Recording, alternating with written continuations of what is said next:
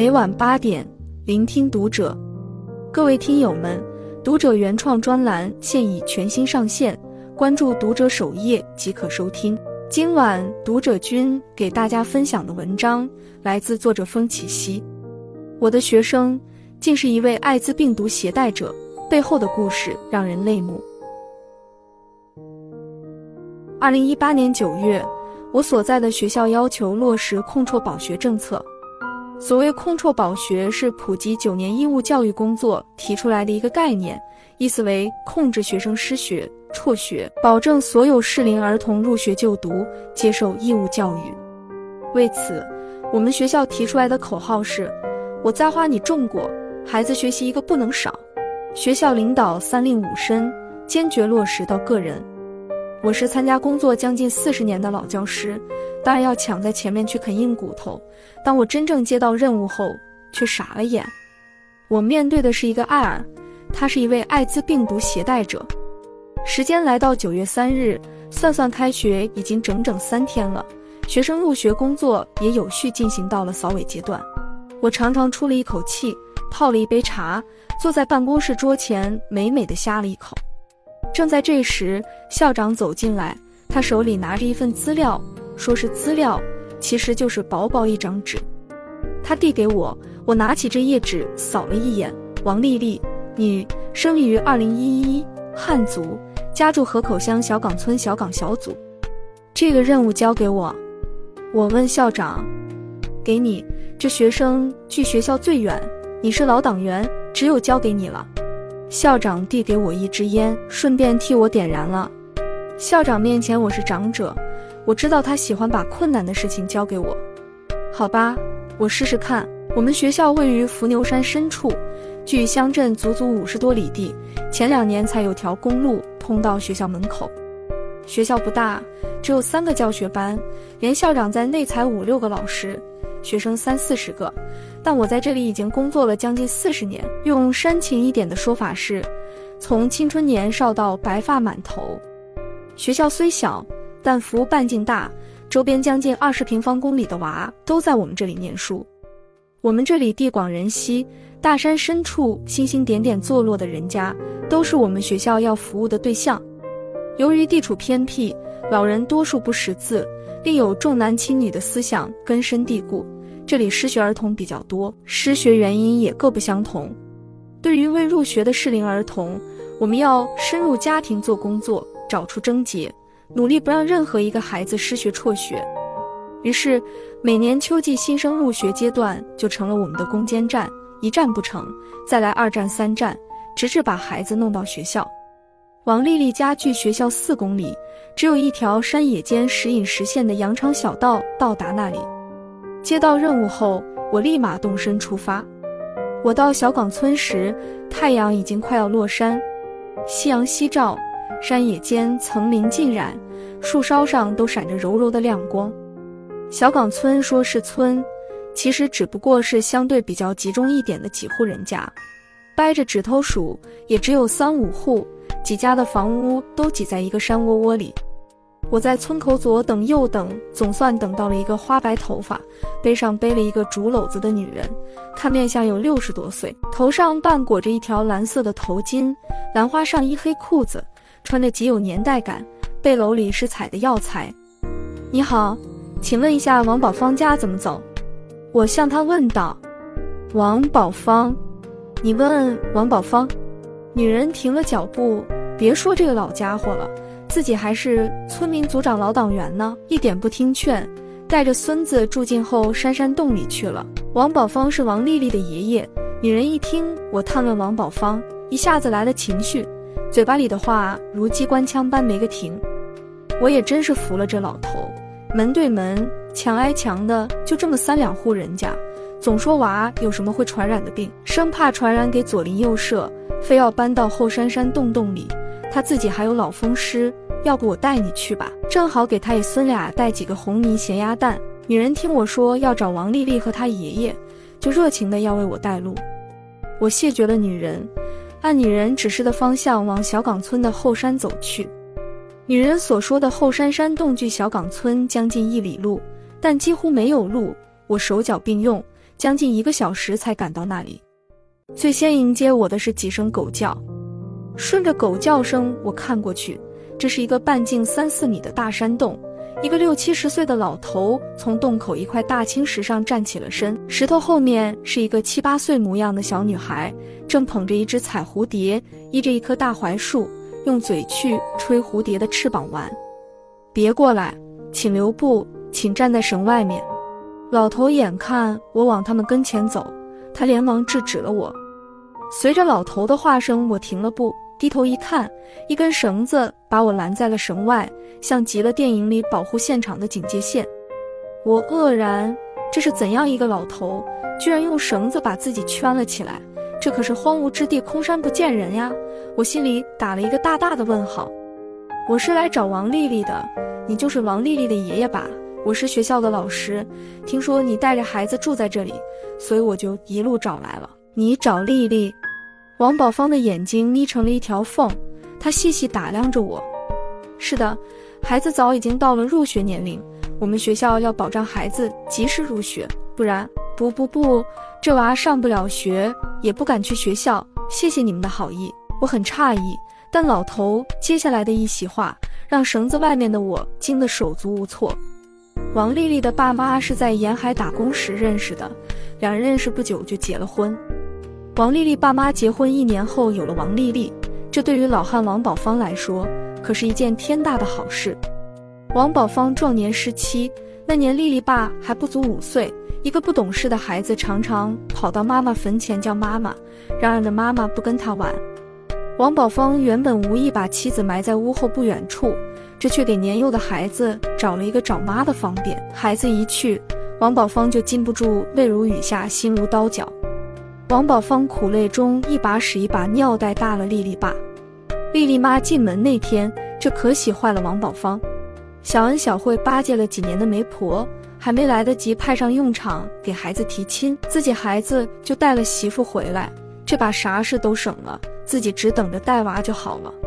王宝芳开心的走路带风，脸上带笑，一下子好像年轻了许多。隔年，王家就生了一个小闺女丽丽。王宝芳更乐了，他摩拳擦掌，准备去城里帮儿子媳妇带孙子。但孙女刚刚满月，王宝芳就垂头丧气，像一个霜打的茄子般闷闷不乐回了家。林家张婶一看王宝芳不对劲，追问原因，张婶费尽口舌，威逼利诱，才从王宝芳口中问出一句话：“人家的孩子，人家自己带。”张婶一听乐了，嘿嘿，这有啥？他们带你倒落个清净。正好有时间陪我说说话，别气了。你刚回来，好好休息休息。今中午我给你炖鸡吃，金春养的那只芦花大公鸡刚会打鸣，吃正好补身体。张婶是邻居家女人，早年丧夫，养有一女，现在闺女出嫁，他早想同王宝芳老头一起过，但王宝芳没答应。王宝芳的理由很简单。人家女邻居女儿大学毕业后，在省城一家大医院工作，自己高攀不起。王宝芳没给张婶留机会，她关上了自家的门，直直睡了三天三夜也不开门，害得张婶喝了三天鸡汤，只喝的嘴上起泡，火烧火燎。张婶嘴巴越痛，她越骂王宝芳老东西，越活越不懂事，真是猪狗不如光咬人，一点好心都不懂。王宝芳觉得挺没劲。他想要的含饴弄孙天伦之乐，就像断了线的风筝，越飞越远。他提不起劲，半年后才好了一点点。日子就这么过，一晃眼到了丽丽五岁，王宝芳也只见过宝贝孙女几次面，都是春节时儿子媳妇带回来住两天，过罢春节又如南迁的候鸟般飞走了。王宝芳心里很失落。丽丽五岁那年春节，儿媳妇没回来。儿子带丽丽回来，只住了两天就又走了。他告诉父亲，媳妇病了。王宝芳没多想，谁知三个月后传来噩耗，儿媳妇死了，丽丽成了没娘的娃。王宝芳赶到儿子那里时，只见到了一个黑木盒子，里面放着儿媳妇的骨灰。骨灰盒放在出租屋的饭桌上，饭桌前坐着儿子，儿子怀里抱着睁着一双大眼睛的孙女丽丽。儿子眼窝塌陷，脸色青灰，与三个月前回家过年的儿子判若两人，好似生了一场大病。王宝芳心碎了，她想抱抱孙女，但被儿子冷冰冰的拒绝了。别碰！为什么？为啥我自己的孙女都不允许我抱一下？王宝芳一下子火了，几年以来压抑在心里的不满一下子爆发出来，他气得脸色发青，牙齿咬得咯咯响，手抖动的厉害。王宝芳哪受过这样的委屈？虽说老婆去世的早，自己一个人带着儿子讨生活，但因为自己为人直爽，深得村里众乡亲的厚爱，并被众人推上村小组长的宝座，一待就是二十年。王宝芳在村子里是自信的，但在儿子这里讨了没趣，他还真受不了。一急之下，王宝芳坐在了地上。爸呀，不是不让你抱丽丽，是丽丽和我都有病，会传染，会要命。什么病那么厉害？王宝芳盯着儿子的眼睛，艾滋病。儿子朝他喊道。当天晚上，儿子不辞而别，只留下一张小纸条。说他去了一个没人的地方。王宝芳带丽丽回到了小岗村。王宝芳一生没出过几次大山，又识字不多，对艾滋病这个词闻所未闻。他不知道这病到底意味着什么。王宝芳安顿好丽丽，就直奔县医院。不问不知道，一问吓一跳。他了解到这种叫艾滋病的病，传染性极强，小孩子互相打闹。一旦抓破了皮肤，就会感染。人一旦感染了这种病毒，则生命已经进入倒计时，或长或短，听天由命。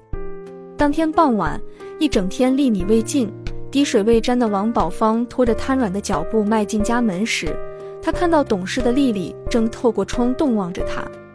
丽丽两颗黑葡萄般的眼睛让他乱了方寸。王宝芳三步并作两步，推开门，一下就抱住了丽丽。娃呀，你命苦呀！今后只有爷爷陪你了。爷爷不哭，丽丽可听话。孩子扬起小手去给王宝芳擦泪，可那泪越擦越多，黏糊糊的。小丽丽只好撩起衣服袖子去抹王宝芳的眼睛。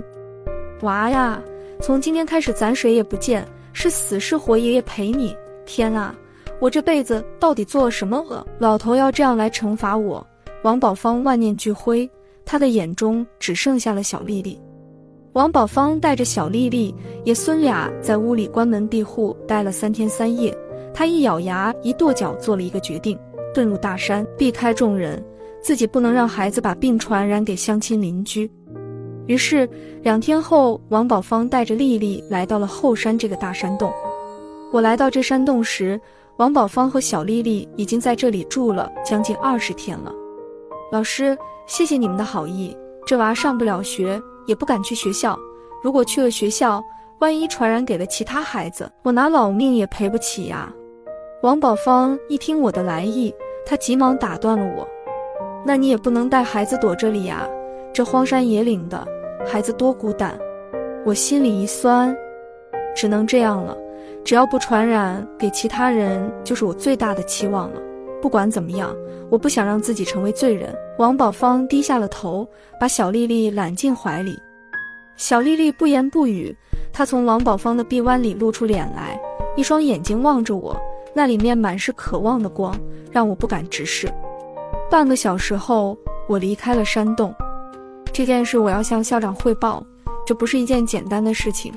从书上我也知道这病的危害程度，但我只是一个小学老师。我不知道怎么办才好。当天晚上，我和校长面对面坐了半宿。最后的结果，我送教上门，抽时间去教孩子识字读书。第二天上午，我早早的就去了王宝芳所居的山洞。身上的背包里，我带去了丽丽需要的全套教材。另外，我还把孙女的玩具布娃娃挑了一个最好看的带给小丽丽。爷爷，你说那个小姐姐就一个人是吗？